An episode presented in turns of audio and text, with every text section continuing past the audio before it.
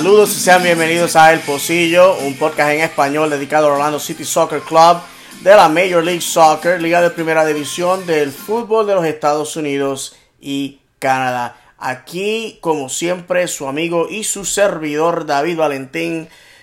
Bueno, mis amigos, eh, si les puedo decir que esta semana, como fanático, como hincha del Orlando City, ha sido la mejor semana de mi vida le estaría a usted mintiendo. Es increíblemente la mejor semana de mi vida. Eso se lo puedo decir yo, mis amigos. La mejor semana de mi vida. Yo creo que como fanático de este club hemos estado abajo, hemos estado arriba, hemos estado abajo, hemos estado arriba, hemos estado abajo, abajo y finalmente probamos ese dulce, dulce sabor de la victoria. En este podcast lo he dicho un millón de veces que el fútbol te hará llorar de alegría o de tristeza. Señoras y señores, esta semana el fútbol me dejó llorar. Me dio una alegría dulce porque nuestro club destruyó al New York City en casa de la forma más exquisita. Y luego de esto, este sábado le ponemos la tapa al pomo derrotando al Columbus Crew. Esta, esto significa, esto significa, mis amigos, que este año le ganamos los dos juegos a Columbus. Esto es lo que en mi barrio se le conoce como una barrida. Así mismo, mis amigos, una barrida. Así que eh, no veremos, no nos veremos las caras nuevamente. La única forma en que vendríamos viéndonos las caras sería eh, si estuviésemos eh, en playoffs. Les puedo decir que yo dudo de que Colombo haga playoffs. Colombo está, está igual de malo que el Orlando City el año pasado. Así que eh, les deseamos lo mejor. Pero la verdad del caso es que le dimos de coco y de piña. Pero antes, antes que nada, mis amigos, porque tenemos tanta información esta semana, eh, vamos, a, vamos directo al grano. No quiero que el podcast se me salga por encima de la hora. Yo pienso que una hora es más que suficiente y después de ahí, pues, ya se hace, se hace bastante difícil para muchos de ustedes consumirlo, ya que es un, ya estamos hablando de un tiempo eh, excedente. Así que vamos directo a los a, la, tabla de posiciones. Eh, les puedo decir que en el este el Philadelphia Union está en la posición número 1 con 36 puntos, DC United con 32 puntos, New York Red Bulls con 31 puntos, Atlanta United con 30, eh, la posición número 5 Montreal Impact con 30, New York City con 29, en la posición número 6, en la posición número 7 Toronto FC con 26. ¿Y quién usted se imagina que está oliéndole los talones, respirándole en la parte de atrás del cuello a Toronto FC? Orlando City con 25 puntos, New England Revolution con 24, Chicago Fire con 22, Columbus Crew con 17, FC Cincinnati con 17. En el oeste, los Ángeles FC con 46 puntos en la posición número 1. Seattle Sounders en la posición número 2 con 35. En la posición número 3 LA Galaxy con 34. En la posición número 4 Minnesota United con 33. En número 5 San Jose Earthquakes con 31. En la número 6 Real Salt Lake con 29. En la número 7 FC Dallas con 29. En la posición número 8, Houston Dynamo con 27. La posición número 9, Sporting Kansas City con 25. La posición número 10, Portland Timbers, nuestro siguiente eh, oponente este jueves. En la posición número 11, Colorado Rapids con 20. Y en la última posición, Vancouver Whitecaps con 20. Mis amigos, mis amigos, mis amigos. Eh, vamos, vamos, vamos a lo que ustedes quieren. Vamos a lo que ustedes quieren. Vamos rápidamente a lo que aconteció eh, este miércoles que fue simple y sencillamente histórico. Me perdonan mis amigos que tengo la computadora con, con, bueno, ¿qué les puedo decir? Tengo tanta información, dos juegos en las que nos, eh, simple y sencillamente, eh, hicimos historia. Este miércoles pasado, el New York City uh, Football Club se enfrentó a New York City aquí en Orlando en, la, los cuartos de finales de, eh, de la Copa uh, del Open Cup, el torneo nacional de los Estados Unidos. Aquí en los primeros episodios de este podcast se discutió abiertamente acerca del significado de la copa, el, formato del torneo. Si ustedes quieren revisitarlo, así lo pueden hacer. Pero eh, el Orlando City, en toda su historia, en la USL y en la MLS, este es el lugar donde lamentablemente caíamos del torneo. El año pasado caímos ante eh, el Philadelphia Union 1 a 0 en su casa.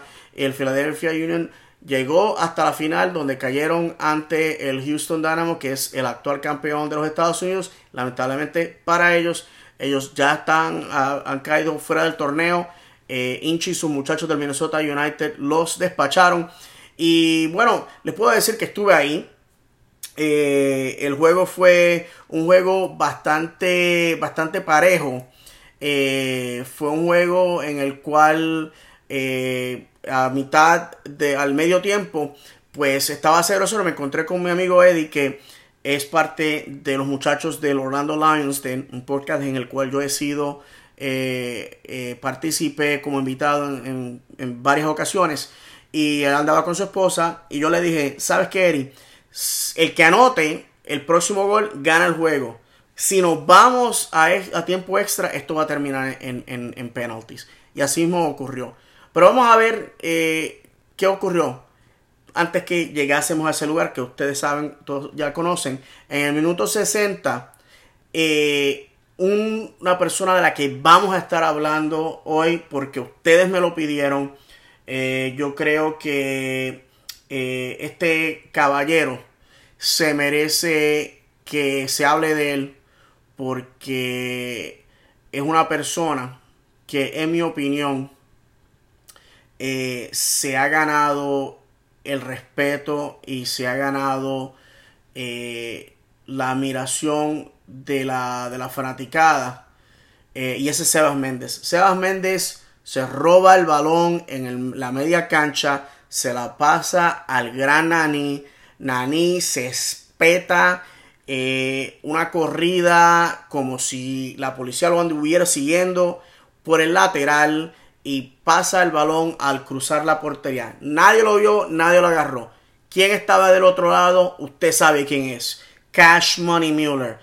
Chris Mueller nuevamente entierra el balón dentro de la portería, sacando el estadio completo en un frenesí salvaje. Vamos allá. Vamos a los sonidos del juego. Edge like this to run 1v1. And Nani hanging out wide. 1v1 now with Ibiaga. The Portuguese man gets inside, crosses it for Mueller, and the header's in!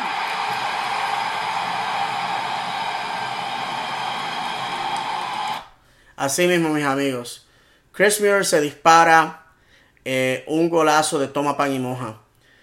Y como es la vida, en el minuto 75, no sé por qué demonios, el eh, árbitro decide dar eh, un uh, water break, un descanso para, para hidratación, dado que estaba caliente. Debe decirle una cosa, yo he vivido en Florida prácticamente toda mi vida adulta y esta, este verano ha sido uno de los veranos más calientes.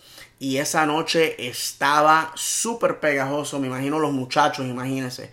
Eh, y bueno, la cuestión fue que le dan este water break, pero tradicionalmente la MLS, el water break se da en el minuto 40 o en el minuto 60. O sea, usted lo da una sola vez si la temperatura está más de los 80 y pico de grados.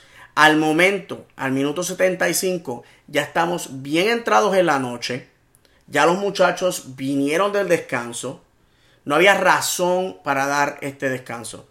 Se dio, se añaden minutos y él en un, en un balón que sí, que se puede decir, cae en el pecho de la Sané con 30 segundos en el, en el repechaje, quedando 30 segundos de juego, cae en el pecho, eh, se, escurre por su cuerpo, cae enfrente de la portería y eh, el número 10 de New York City, ahora mismo se me escapa el nombre y a nadie le importa, nadie lo conoce, nadie sabe quién demonios es él.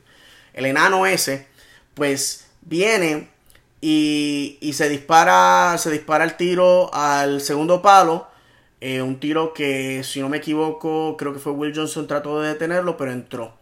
Ustedes, ustedes quieren ver a 10, 15 mil personas maldecir al mismo tiempo, pues mire, eso ocurrió.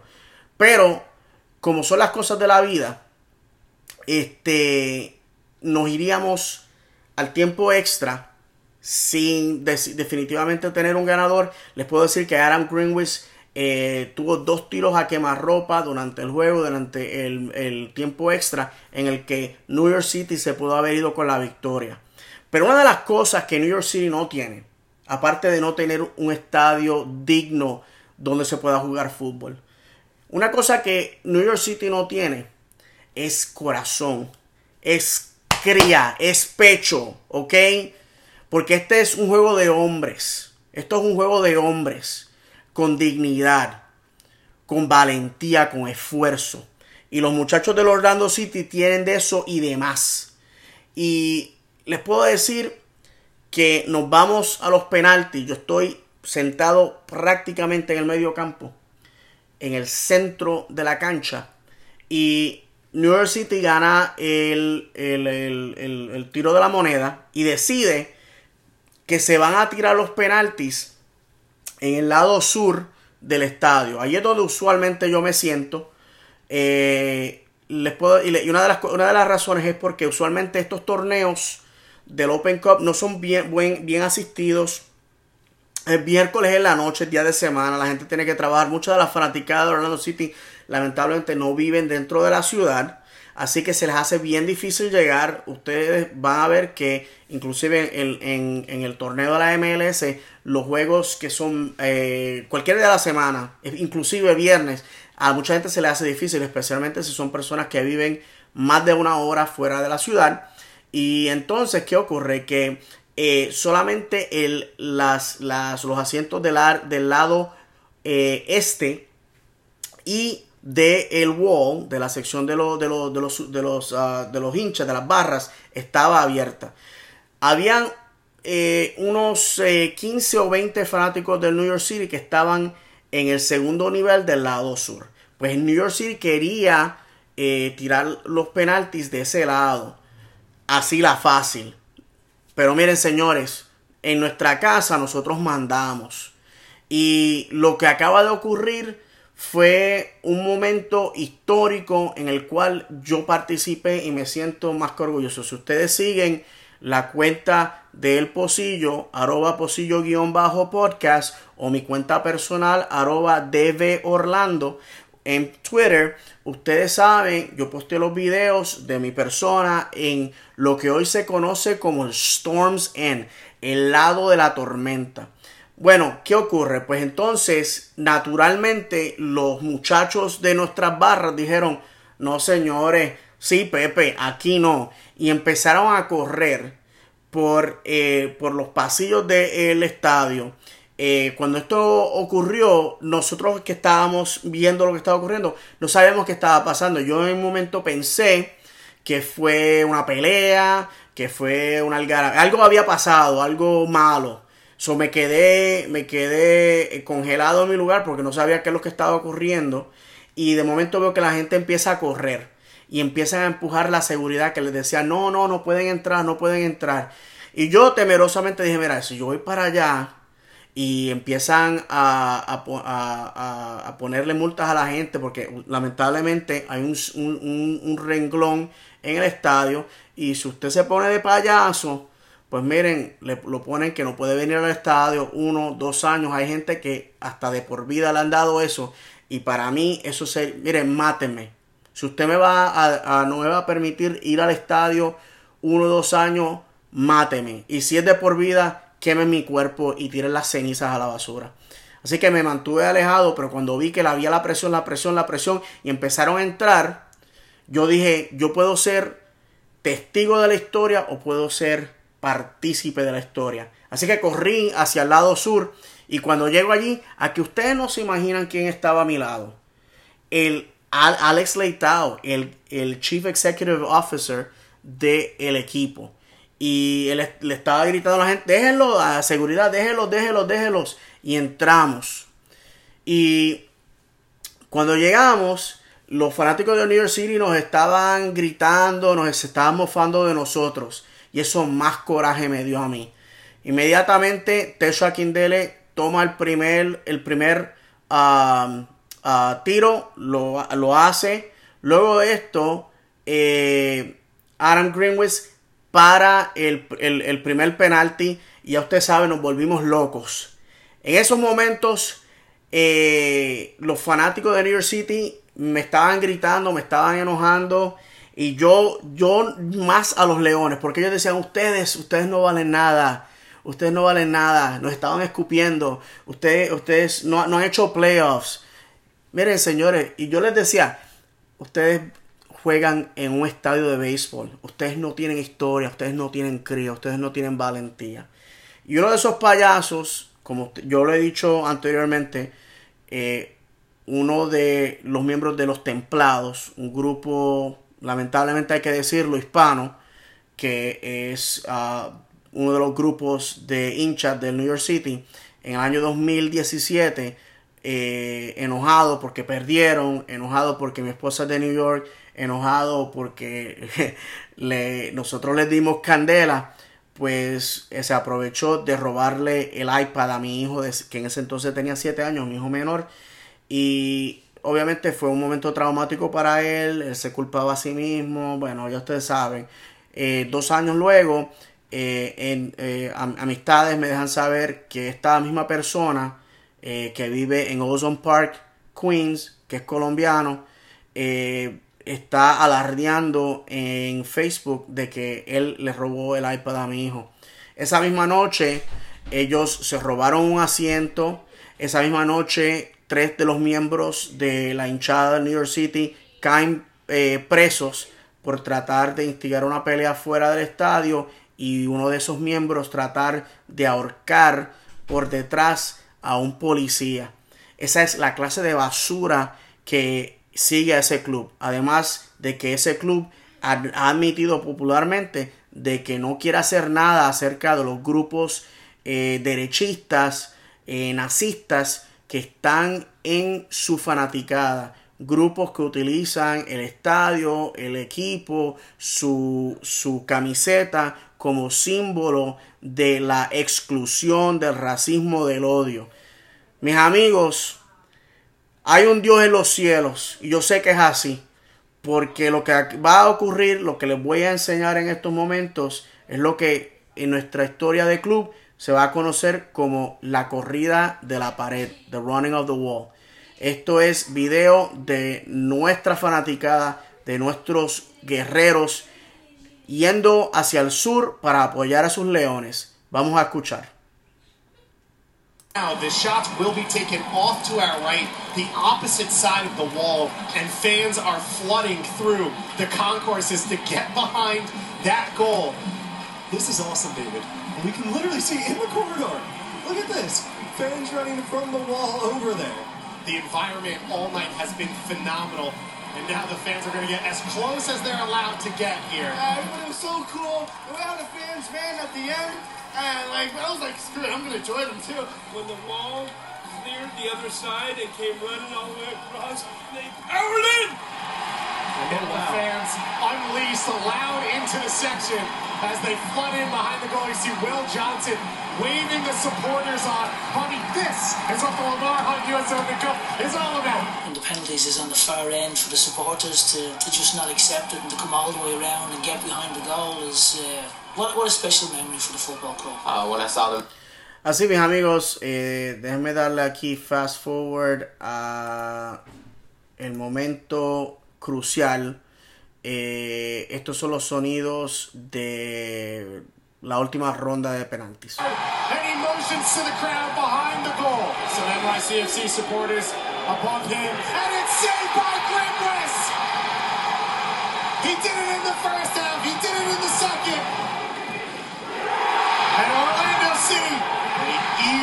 Places it into the side net. Rosell to shoot.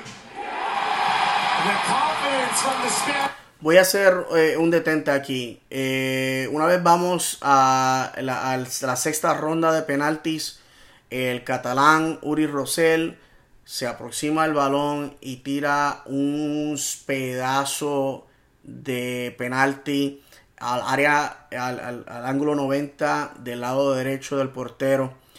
Eh, sinceramente a mí se me, se, me iba a, se me iba a ir el alma. Porque en esta ronda es, tienes que anotar para seguir. Luego de esto, eh, Adam Greenwich se pone a defender la portería. Si detiene el balón, ganamos el juego y nos movemos a las semifinales. Aaron Greenwich tenía una cita con la historia. Y este muchacho dijo, aquí estoy.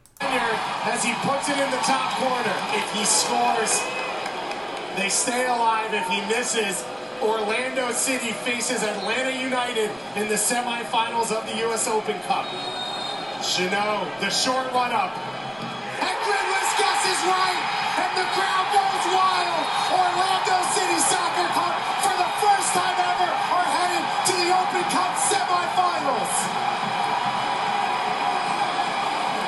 Así mismo, mis amigos, así mismo nos vamos directito a las semifinales.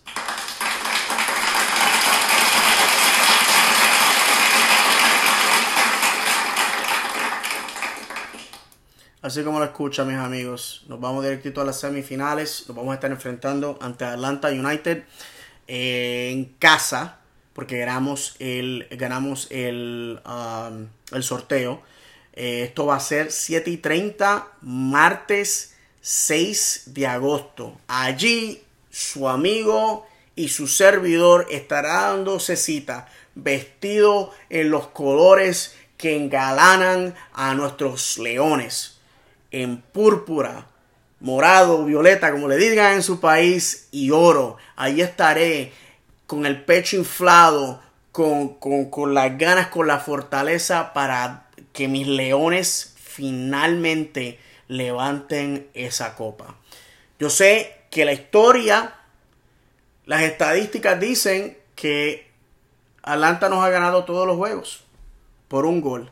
Y siempre es por alguna tontería, un error aquí, un error allá, un penalti que no debió ser penalti, un jugador. Miren, señoras y señores, pueblo, nación del Orlando City. Yo les puedo decir que hoy día estos jugadores, estos jugadores están como un misil. Y Atlanta United, si gana o no gana, eso para mí es independiente. La historia está para escribirse. Nada en el fútbol está escrito en roca. Nada en el fútbol es para siempre. Los deportes no existe el jamás, el nunca, el siempre. Nosotros podemos dar la sorpresa. Ellos siempre dicen, ¿cuándo nos van a derrotar? ¿Saben qué? 7 y 30 martes 6 de agosto yo creo que es el día predilecto. Porque para Orlando City derrotarlos en la temporada regular no significa nada. Pero para mandarlos a la casa, a mirarnos levantar ese trofeo desde la comodidad de su sofá, señores, ese es el lugar donde estamos. Porque para llegar a donde estamos, no es, no ha sido fácil. Hemos jugado contra tremendos equipos. Hemos jugado contra uno de los mejores equipos de la USL, de la USL el Memphis FC, que fue una batalla campal. Fuimos a tiempo extra contra New England. Fuimos a tiempo extra y a penaltis contra New York City. Y señoras y señores, Atlanta que se pongan las botas bien apretaditas. Porque yo siento en mi corazón que nos vamos a disparar con la victoria. Yo siempre voy a mis gallos. Aquí yo no voy a perder el tiempo declarando con mi boca que vamos a salir derrotados. Yo sé que hay par de payasos que les gusta escuchar este podcast para hacer los apuntitos. Y si caemos derrotados van a, van a hablar basura. Pero ¿saben qué? Yo le sigo a mi equipo en las buenas y más en las malas. Yo amo a mi, yo amo a mi equipo. Yo he estado aquí fielmente desde el año 2011, siguiendo a mis leones. Yo no estoy aquí por las victorias ni por las derrotas. Yo no estoy aquí por los trofeos. Yo no estoy aquí por un jugador. Yo estoy aquí porque he encontrado un lugar donde me siento bienvenido. Yo estoy aquí en un lugar donde la persona a mi derecha y la persona a mi izquierda que está vistiendo la camiseta, los colores del Orlando City, está simple y sencillamente en un solo, en un solo espíritu apoyando a nuestros muchachos. Cuando ese, esa salvada de Aaron Greenwich cayó y ganamos ese juego, abracé a 15, 20, 30 extraños. Pero ¿sabe qué? ¿Saben qué? Cuando lo abracé a esas personas no era algo eh, algo fue algo eh, eh, entusiasmo, eso fue un entusiasmo natural. Y cuando abracé a esas personas, sentía que ellos me conocían. ¿Sabe por qué? Porque el fanático de Orlando City no se tiene que explicar el uno al otro. El dolor, las lágrimas, los sinsabores, los conocemos todos muy bien. Esa persona, esas personas que abracé, esas personas que, que, que, que me dieron, eh, me chocaron la mano, todas esas personas que me saludaron, todas esas personas saben de dónde, de dónde yo vengo. ¿Usted sabe por qué? Porque ellos han estado ahí también conmigo. Cuando yo me iba del estadio, había un, había un, un adolescente. Yo lo veía a él con sus puños aferrados tan fuertemente que parecían que sus manos estaban así, todas coloradas.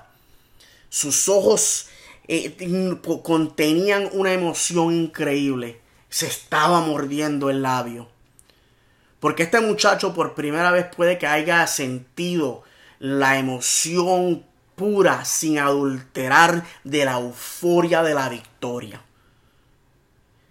Y en una situación normal yo hubiese visto una persona así, digo, bueno, ese tipo es loco, déjame moverme para acá. Pero yo entendí en ese momento lo que él sentía, porque yo lo sentía también. Me acerqué a donde él y nos chocamos las manos de choque de trenes. Y nos miramos a los ojos. Él sabía lo que yo sentía y yo sabía lo que él sentía. Esa, mis amigos, eso es el fútbol, esa es la emoción. Por eso es que seguimos este deporte. Por eso es que sentimos la pasión en nuestras vidas. Y déjame decirle, yo soy un campeón en la vida. Porque mis muchachos, los 14 hombres que tomaron cancha ese miércoles, son campeones. Usted no es un perdedor.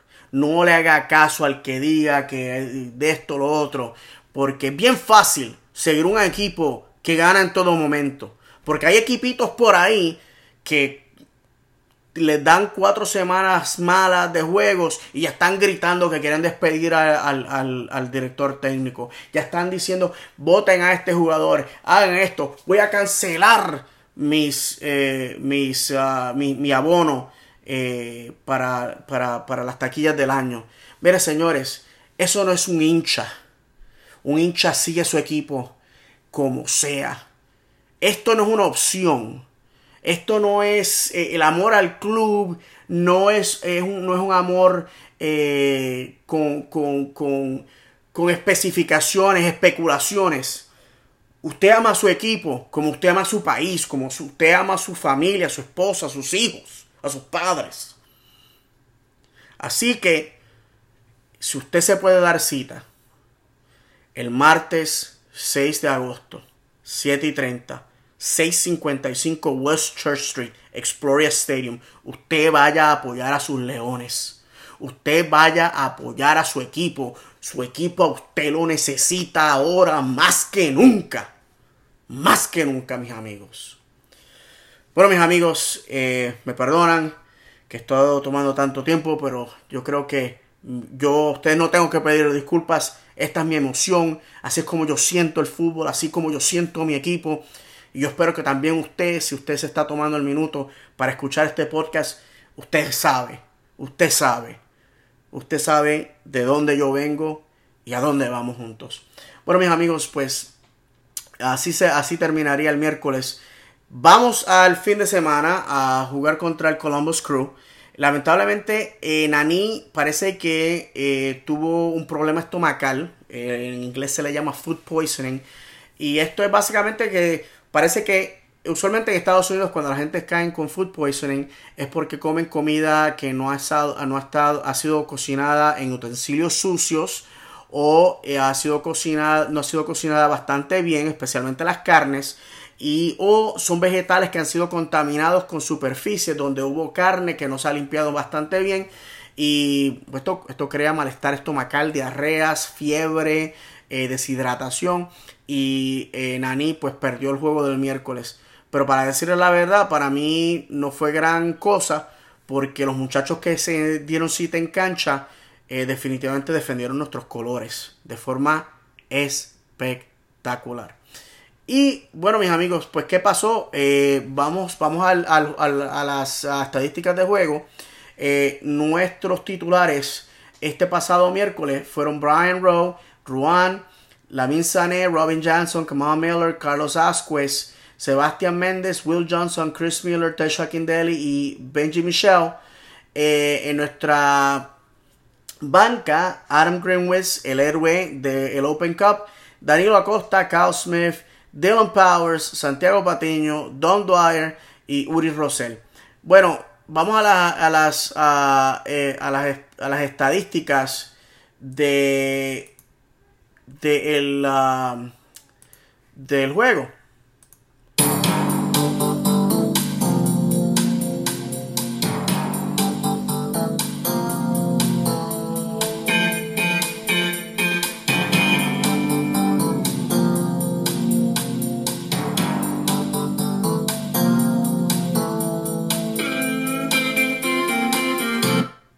Bueno, mis amigos, pues eh, en las estadísticas eh, usted se va a sorprender porque esto fue un, juego en el que Columbus dominó increíblemente.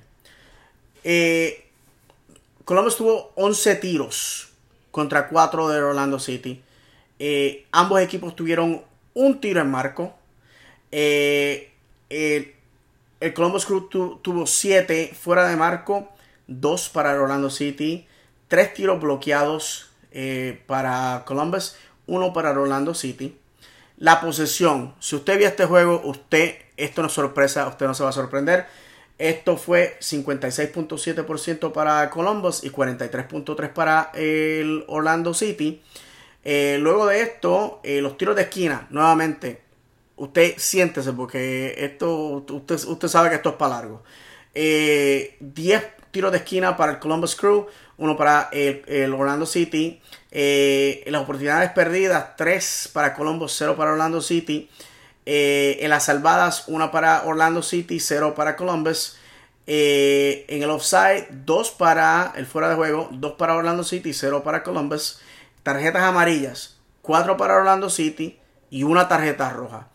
0 para Columbus. Este árbitro es un imbécil. Y la madre que lo vuelva a parir también es un imbécil. Este individuo, simple y sencillamente, los mismos, los, mismos, ah, las mismas faltas que Orlando, que Columbus hacía, no las pitaba. Si Orlando City hacía las mismas, olvídese, amarilla, rápido. Esto fue un juego en el que básicamente no hubo cordura. Yo les voy a decir una cosa acerca del arbitraje. En mi humilde y con poca educación de fútbol opinión, les puedo decir que para mí el árbitro tiene que ser un ente equitativo, un ente neutral, un ente eh, que no esté de protagonista, un ente que esté en el trasfondo, así como el verde de la cancha, así como los colores de, eh, de, los asientos del estadio, así es que tiene que ser el árbitro. El árbitro tiene que ser eh, fiel a la letra de las reglas del juego. Y en mi opinión, este señor básicamente se las daba todas a Colombo. La, la, la fanaticada estaba como, oye, pero ¿qué, ¿qué, está pasando con este tipo? Pero acuérdense, como lo he dicho en este podcast, como lo he dicho en Twitter, lo he dicho, lo he dicho en frente de todos ustedes. La mejor medicina para un, para un mal árbitro son los goles. Y nos apuntamos una. Eh, ¿Y cuál fue? Pues mire, señoras y señores, ese, ese gol va a venir de la bota de Benji Michel. Benji Michel, de padres haitianos, nacido y criado en Orlando, quien militó con la Universidad de Portland en el estado de Oregon en sus años colegiales, quien anotó contra el New England Revolution en el Open Cup, se dispara su primer gol en la MLS temporada regular. Esto ha sido un pedazo de gol colectivo. Esto es cuando usted ve que diferentes jugadores ensamblan, ven la oportunidad, la explotan y, la, y, se la meten por la garganta al equipo contrario. Mis amigos, en el minuto 83, el senegalés Lamin Sané mira que el brasileño Juan Tejera está en el lateral corriendo, ve que el defensor que se supone que esté marcando al brasileño lo que está haciendo es parado como un imbécil mirando a Lamin y Lamin dice quítate tú para ponerme yo y dispara un globito un sombrerito que le cae enfrente a Juan quien dispara un balón eh, angular, como le dice un amigo mío, un balón de estos que básicamente eh, es, una tangente. Le pasa a uno, a dos, a tres defensores y cae en la bota derecha de Benjamin Michel, quien entierra el balón en el primer palo enfrente de quién más, enfrente de Joe Bendick. Joe Bendick fue, para ustedes que no conocen, fue el portero estelar del Orlando City por tres años. Esto no me, este gol no me sorprende, porque este es el tipo de gol que Joe Bendick dejaba entrar una, dos, tres, cuatro, cinco, seis, siete veces. Ocho veces por temporada. El tipo de gol que destruía nuestras aspiraciones a la victoria. Les puedo decir que el hecho de que Joe Bendick no esté vistiendo la camiseta de Orlando City hoy día, para mí es un placer. Joe Bendick es tremenda persona, lo he conocido personalmente. Pero la realidad del caso es que no sé qué ha ocurrido con el muchacho, porque su calidad del año 2016, cuando se le consideraba para el equipo nacional de los Estados Unidos, ha decaído. Y si Joe Bendick continúa en el momento que está en estos momentos, se va a ver en segunda división antes que usted pueda decir amén. Así que vamos al, al sonido de este pedazo de gol que nos da la victoria en el minuto 83 el sábado a la noche.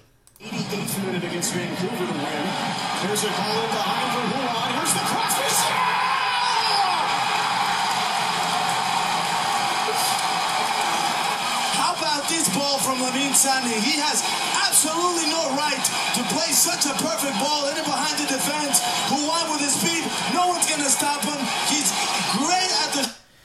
Mis amigos, simple y sencillamente, fue un pedazo de gol. Y les puedo decir que eh, yo salí del estadio eh, de una forma, eh, bueno, yo, yo, no cabía mi, yo no cabía mi cuerpo. en un detente, les puedo decir que el sábado tuve una experiencia bien bonita con mi familia, este, y me perdonan que estoy aquí, busca, eh, les pedí a ustedes que me mandaran sus tweets y los estoy buscando para leerlos. Eh, les puedo decir que eh, tuve la oportunidad de no tan solo de ir al túnel donde los jugadores salen. en el Orlando City se hace la tradición de tener fanáticos aguantando las banderas del Orlando City y eh, básicamente los jugadores de ambos equipos más los árbitros entran por ese túnel formado de banderas y entran a la cancha para el himno nacional. Tuve la oportunidad de ver a los jugadores a meros, eh, eh, a unos meros centímetros de mí. Estuvimos yo, mis hijos, mi esposa, eh, nos tomamos unas fotos antes, del, antes de que, la, antes que la fanaticada fuera emitida al estadio. fue un momento bien especial de finalmente tocar ese suelo, ese suelo santo de, nuestra cancha, donde nuestros muchachos, ese césped, esa grama, a donde nuestros muchachos defienden nuestros colores semana tras semana. Y para mí fue un orgullo increíble. Eh, lo dije en Twitter, ah, que ya mis hijos ya están entrando a la adolescencia. En unos cuantos años, pues, eh, irán a hacer sus vidas. Y su mamá y yo, pues, eh, nos quedaremos solos. Estos van a ser los momentos en los que yo voy a atesorar. Así de muchachos, ya están casi más grandes que yo. Y el, haber tenido esta oportunidad con ellos, pues fue una, oportunidad, si me puedo, si me permiten un momento personal, pues fue un momento, un, momento súper agradable. Mis hijos, a mí me, a mí me han dado, a mí, a mi, a mi señora esposa, nos han dado eh, grandes alegrías eh, mis hijos jugaron el fútbol. Eh, ahora, después de esta pasada semana, eh, me dijeron que querían regresar, le perdieron el interés porque tienen otras pasiones. Además del fútbol y les puedo decir que mis hijos no van a ser, no van a ser jugadores de la selección nacional en ningún momento pero mis hijos se, se coronaron dos veces campeones back to back como dicen en inglés en Ristra eh, y me dieron unas grandes alegrías. Mi hijo mayor fue portero, mi hijo menor fue defensa. en el segundo campeonato, mi hijo mayor se disparó, eh, eh, se disparó un juegazo en el cual el equipo contrario atacó de una forma endemoniada y mi hijo menor anotó el gol de la victoria, el único gol del, del partido. Y en su primer triunfo, mi hijo menor este, anotó un, uh, un gol y mi hijo defendió la portería en una tanda de penaltis para coronarse campeones. Eh, para mí, pues, eh, como les dije, eh, el fútbol es, un negocio familiar y esta semana fue una semana tremenda. Tuvimos la oportunidad de estar en la cancha, tuvimos la oportunidad de, de entrar al túnel. Si ustedes quieren ver los videos, están en mi cuenta personal, arroba DB Orlando y en la cuenta del podcast arroba posillo-podcast. Bueno, mis amigos, eh, les, puse, les dije, estoy grabando esta, este, esta noche. ¿Qué me quieren decir acerca de la semana?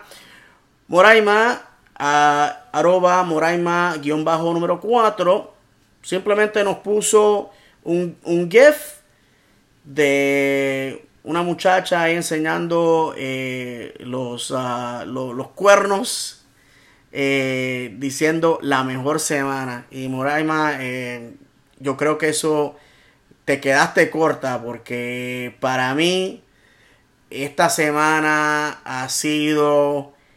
Usted, mire, usted métame un balazo, ya no tengo más nada que vivir. Eh, luego de esto, nuestro amigo Manu del Valle, en arroba Manuel del V, guion bajo, dice lo siguiente, y esto es acerca de Don Dwyer, es que es un problema y él no hace mérito para mejorar la cosa, sino ve la expulsión contra Columbus Crew. Hay que sacarlo con o sin su esposa. Y bueno, mis amigos, de nuestro esto va a ser, eh, eh, Don Dwyer va a ser tópico de discusión en el, en el, día de hoy. Vamos a seguir por aquí. Este. Ta, ta, ta, ta, ta.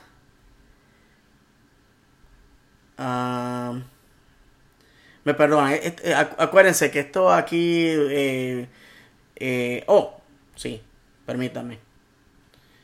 Tengo aquí otro. Otro uh, tweet. ¿Dónde estamos? Oh, sí. Esto es de Alberto Cristóbal. Arroba Cristo Tamago. El primer gol del novato, espero sustituya a Dwyer pues ya se hace viejo.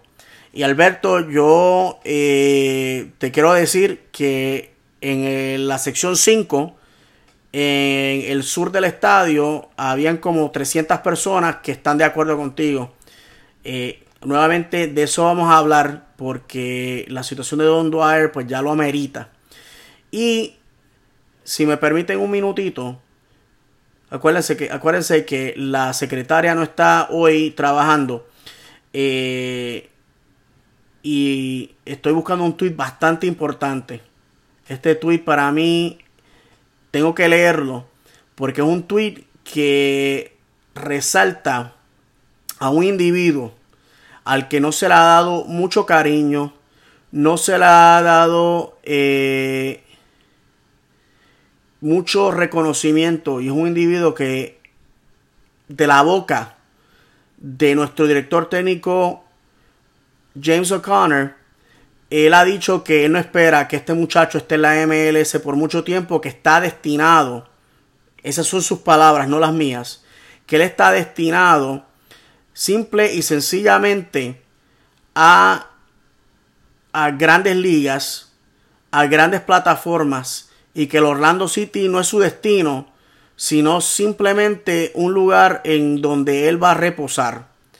Este tweet me lo mandaron, esto fue el miércoles, porque eh, este individuo, y no lo quiero eh, dejar, eh, dejar pasar por alto, este es el individuo que gracias a su actitud defensiva es el que empuja el gol que hasta ese momento iba a ser el gol de la victoria, pero como ustedes saben, eh, simple y sencillamente no pudo ser.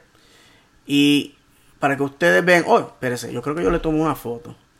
Yo sé que ustedes están sacándose los pelos ahora mismo, diciendo, caramba, este David nunca está preparado. Pero, ¿qué ustedes quieren? ¿Qué ustedes quieren? Si yo, yo soy de pueblo, yo soy de ustedes, ustedes me conocen. ah, ah mírelo ahí. Esto fue de Daniel Arredondo, eh, arroba arredondo cero. No olvides mencionar en el podcast el excelente trabajo de Méndez. ¿Quién es Méndez? Les voy a decir quién es Méndez. Vamos a hablar del ecuatoriano Sebas Méndez.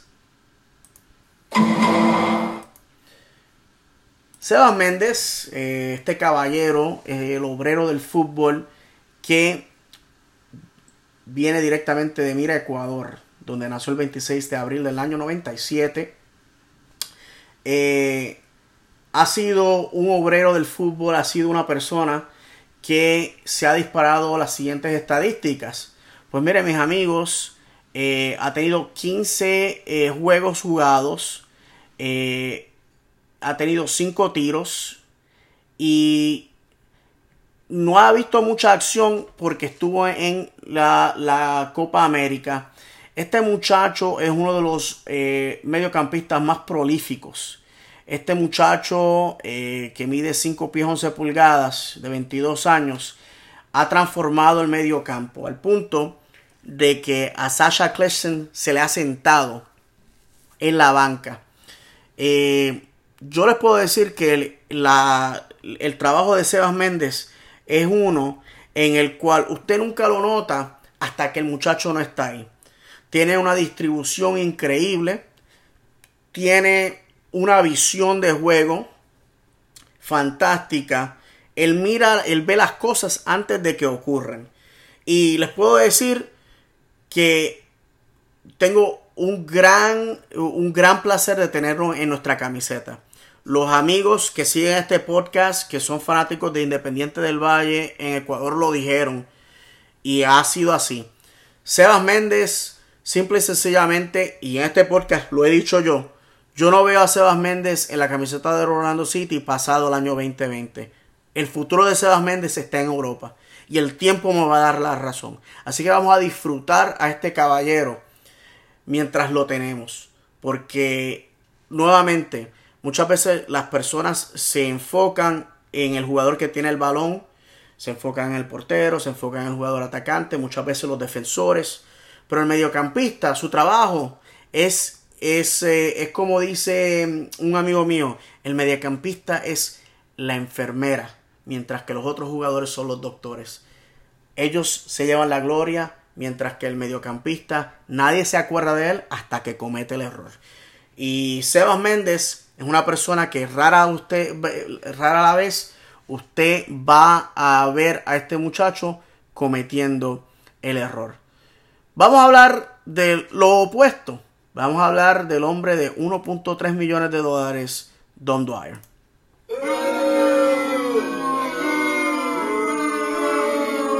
Don Dwyer, aquí en este podcast se ha hablado de él, de él eh, grandemente y, sé que me estoy, se me está acabando el tiempo. Lo único que voy a decir es que por 800 minutos de juego, 1.3 millones de dólares, 5 goles, 2 tarjetas rojas. Yo creo que el momento, el tiempo de Don Dwyer se está acercando a su fin.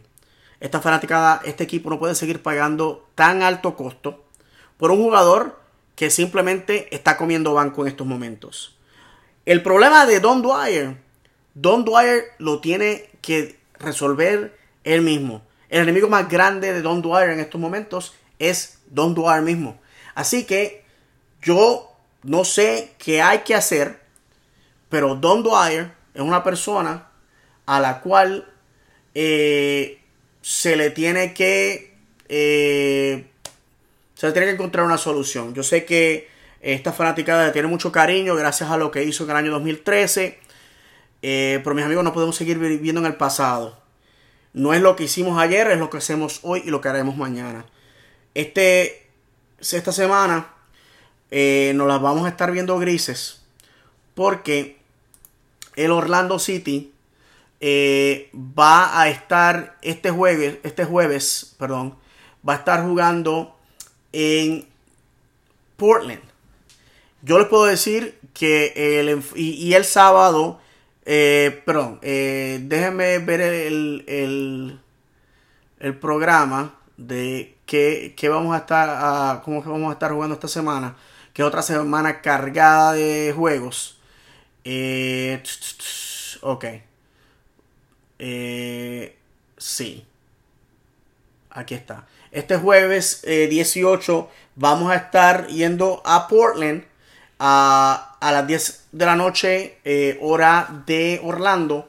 Y el domingo a las 7 y 30 estaremos recibiendo en casa al Red Bulls. Esto para el próximo sábado ir a visita de visitante a New England en eh, Boston, Massachusetts. Bueno, mis amigos, yo les puedo decir una cosa. En mi opinión, los esfuerzos tienen que ser concentrados al juego ante Red Bulls es un equipo de la conferencia este, un equipo al que ya le hemos eh, eh, eh, ganado un juego en su casa. necesitamos arrebatarle los tres puntos. Es un equipo que está arriba de la tabla ante nosotros. Estamos ya prácticamente probando entrar a los playoffs y para mí es importante. Yo creo que si mandamos a un equipo B, como mucha gente le llama, a Portland, eh, que es un, viaje eh, lejísimo para después tres días luego jugar aquí. Si podemos hacer lo mismo que hicimos contra Seattle, ya que nuestros, eh, nuestros jugadores están... bueno, perdóname, pues estoy tropezándome contra mis, mis mismas palabras. Si ponemos a los mismos muchachos que jugaron el Open Cup en un avión y los mandamos a Portland, yo creo en la condición en la que Portland está, que está básicamente al fondo de la tabla. Ellos están en la posición número 10 con 24 puntos. Eh, yo creo que le podemos ganar. Les podemos ganar. No necesitamos a Nani, no necesitamos a Don Dwyer. Obviamente no va a estar ahí porque tuvo la tarjeta roja.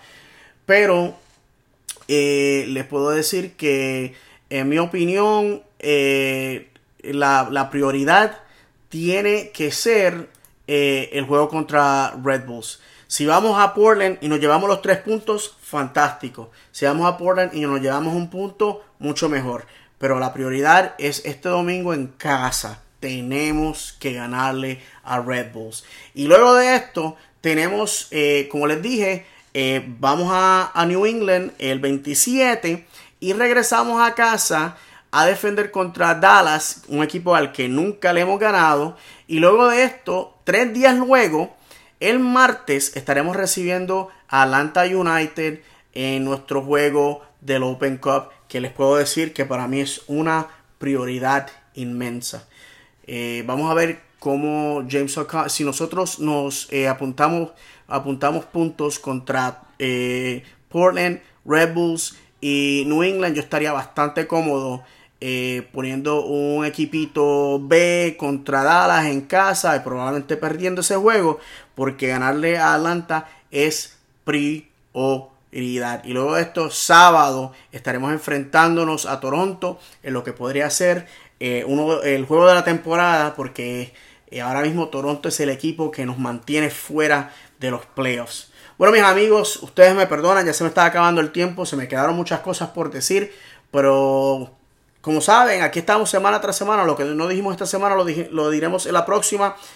Eh, muchas gracias por nuevamente estar conmigo. Ustedes saben, este podcast puede ser encontrado en todas las aplicaciones eh, donde usted consume sus podcasts. Si usted quiere esta aplicación, este, este eh, podcast que sea añadido a su cuenta de iTunes, usted puede ir, me puede preguntar, mándeme un mensaje por Twitter y le dejo saber cómo automáticamente usted puede, manualmente, perdón, usted puede añadir este podcast a su cuenta de iTunes. Y sin más nada que decirles, eh, que Dios me los bendiga. Gracias nuevamente por escuchar este podcast y cerrando como siempre. El fútbol es el idioma universal. El fútbol te hará llorar de alegría de tristeza. El fútbol es cruel. El fútbol es fútbol y a mí me gusta así. Mis amigos, sigan hacia adelante. Los quiero mucho. Gracias a todos ustedes. Al amigo colombiano que me saludó eh, ayer en el estadio con su esposa. Gracias mi hermano por haberme dado tanto cariño. Ustedes siguen, no me siguen haciendo caso. Ustedes me, tienen que mandar un tweet para acordarme de su nombre. Yo soy una persona que estoy loco, me envuelvo, estoy con mis muchachos, estoy con mi esposa y se me olvidan las cosas. Usted manden un mensaje, dígame, David, yo soy la persona que habló contigo. Pero anyway, mi hermano, gracias por esas palabras de, de, de fortaleza, de apoyo. Los quiero como si los hubiese parido. Así que, vamos Orlando, que Dios me los bendiga y nos veremos la semana que viene.